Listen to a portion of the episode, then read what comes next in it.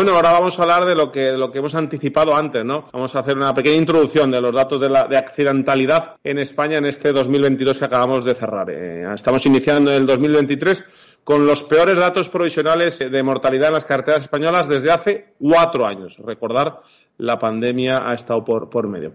Eh, vamos a analizar que son datos provisionales, que son solo datos de carreteras y autovías, que no están incluidas las travesías en ciudades, y que 1.145 personas fallecieron en las carreteras españolas en 2022. Una breve reflexión eh, sobre este tema y ya nos metemos en materia. José. Tres reflexiones. La DGT nos miente, la DGT no admite que su modelo de seguridad vial no funciona y la DGT, al menos la que hay ahora, o cambia o ni de coña va a conseguir poner cero víctimas en accidente de tráfico. ¿Y cómo nos lo cuentan desde el Ministerio del Interior estos 1.145 fallecidos?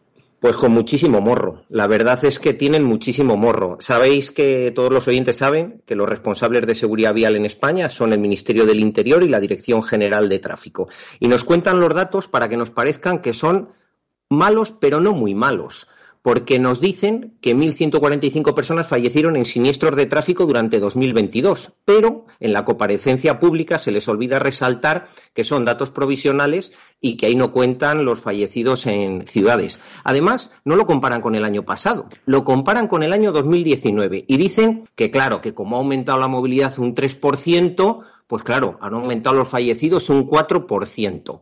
Me parece muy grave que una administración pública se haga estas trampas a sí mismas con el lenguaje. También habla de que ha disminuido un 5% los fallecidos vulnerables y que aumentan un 10% las víctimas de turismos. Y se atreven a decir que solo un cuarto de las personas que viajan en turismos o furgonetas no llevan puesto el cinturón de seguridad. Ojo, que todo lo que han dicho no es mentira solo que no lo han contextualizado y lo hacen como para que no parezcan tan malos los datos. Bueno, hemos dicho cómo lo cuenta el Ministerio del Interior. Y eh, José Lagunar, como responsable o irresponsable de la ciudad vial de AutoFM, ¿cómo nos dice que, lo hay que, que hay que contarlo? Bueno, pues de una forma muy sencilla. En 2022 han fallecido un 14% más de personas que en el año 2021 y que no podemos caer en la tentación de pensar que el 1 de enero la cuenta de los fallecidos empieza a cero. No, no, que es que los 1.004 del año pasado cuentan. del, del 2021 y hay que sumarles a los 1.145. Pero si comparamos el año pasado con este, para empezar hay 141 fallecidos más. Es que estamos hablando de que dos personas y media, cada día del año, sea fiesta o no, todos los días del año salen de casa y no vuelven porque han fallecido en un accidente de tráfico. Repite, repite esa cifra para que a veces eh, los números son muy fríos y podemos decir muchos números y no llegan a donde deberían de llegar, que al final lo que intentamos con nosotros, eh, bueno, no intentamos nosotros es fomentar la seguridad, no, no nos da morbo decir los, los muertos ni mucho menos. Repite eso último, por favor, José.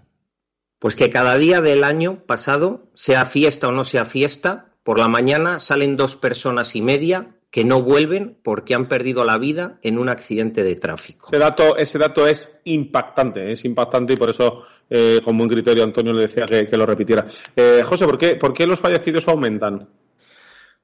Bueno, pues los fallecidos aumentan, ojalá lo supiéramos nosotros, pero lo que más me preocupa es que la DGT no sabe por qué aumentan. Y déjame meter un, un inciso antes de que me hagas la siguiente pregunta más allá de que fallezcan dos personas y media cada día, lo que más nos debe preocupar, que eso es muy preocupante, es la tendencia. Es que desde el año 2019, y es cierto que en el 2020 tuvimos una pandemia, la tendencia es alcista en cuanto a fallecidos. Y quiero recordar algunos datos. Venimos de que en el año 2003 fallecían en las carreteras 3.993 personas. De ahí se fue bajando hasta que hicimos una especie de suelo en el año 2013 en el que fallecían 1.134. Al año siguiente 1.132. Al año siguiente 1.131. Estamos hablando del año 2015.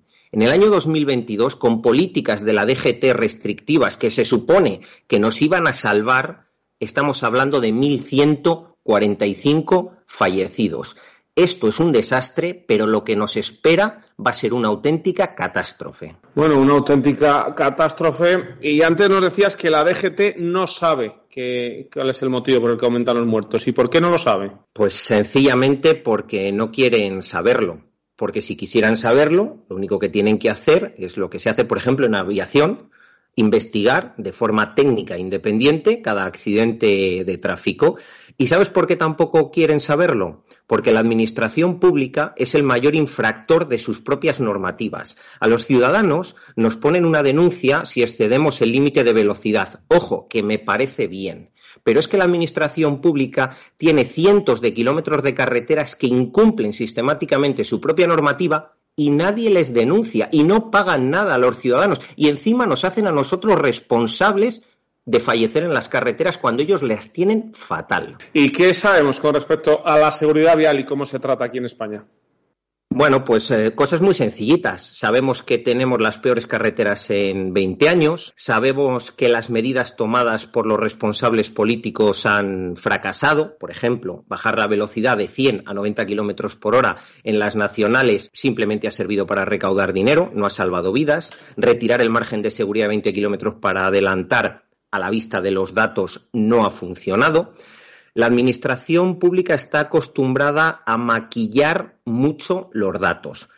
En el anterior programa de AutoFM el año pasado, que no ha pasado tanto tiempo, hablábamos de una desgracia que se produjo el día 24. Sí, sí, José, me acuerdo perfectamente porque además ocurrió en una carretera que lleva al pueblo donde vive un primo mío, donde yo estuve este verano. Fue ese autobús, ¿verdad? Ese autobús que hacía una ruta, la ruta Lugo eh, que cayó desgraciadamente al río, rompiendo la barandilla de un puente y de nueve ocupantes de ese autobús fallecieron eh, siete. Y nuestro amigo Juan Carlos Toribio, de Unión Internacional para la Defensa del Motociclista, en el año 2016, por escrito, denunció al Ministerio del Interior advirtiéndole que al menos había 31 puentes en España que no tenían las medidas de seguridad, no las adecuadas, ni siquiera, sino que no cumplían con la ley. Y qué desgracia que en el año 2022 lo hemos visto todos en los titulares. Al final, eh, la DGT no solo está incumpliendo las medidas de seguridad, sino que a la hora de contárnoslo, simple y llanamente, nos engaña. Bueno, ¿y sabes cuántos fallecidos en carreteras hay con datos definitivos, por ejemplo, en 2019? Porque eso nos descoloca un poco siempre que dices de provisionales. Bueno, pues esto es otro de las mentiras que nos cuenta la Administración y os va a hacer gracia, aunque no tiene ni pizca de gracia. Por ejemplo, en el año 2019, ya que la Administración se empeña en comparar los fallecidos en el año 2022 con los del año 2019 porque le viene bien, datos provisionales que declaró 1098. ¿Sabéis cuáles fueron los datos definitivos que presentó un año después? 1236. Así 200 más casi 200 más. ¿Y en motos? ¿eh? en, motos es, es, es, para, es para crucificarles, y con perdón. Datos provisionales de moteros fallecidos año 2019, 283. Datos definitivos, 318. Bueno, eh, ya nos queda eh, importante para cerrar que nos digas si hace algo bien en seguridad la DGT, algo, algo hará bien pues hace una cosa bien, pero no la hace la DGT. pues no contaba, Antonio, ¿tú, contabas con que José dijera que hace una cosa bien la DGT. Yo no, yo no, es algo que tengo yo ahí siempre, digo, algún día me sorprenderá, pero yo sé que lo tiene difícil porque yo creo que hacen a propósito hacerlo todo mal. Pues no, no me habéis entendido bien o seguramente no me he expresado bien. No, la DGT no hace nada bien. Olvidaos. Ah, vale, vale. Quien ha hecho algo bien es el gobierno y no se ha enterado que lo ha hecho bien y en consecuencia no lo ha publicitado. La mayor medida en seguridad vial en los últimos diez años son los bonos de media distancia para el transporte de ferrocarril, para ir en tren, viajar en tren, y los descuentos para la alta velocidad. Esa es la mayor medida de seguridad vial que ha hecho el Gobierno en los últimos diez años, que ha hecho que mucha gente se baje del coche en ciertos trayectos y viaje en tren porque es prácticamente gratis y ni siquiera lo están contando. Hmm.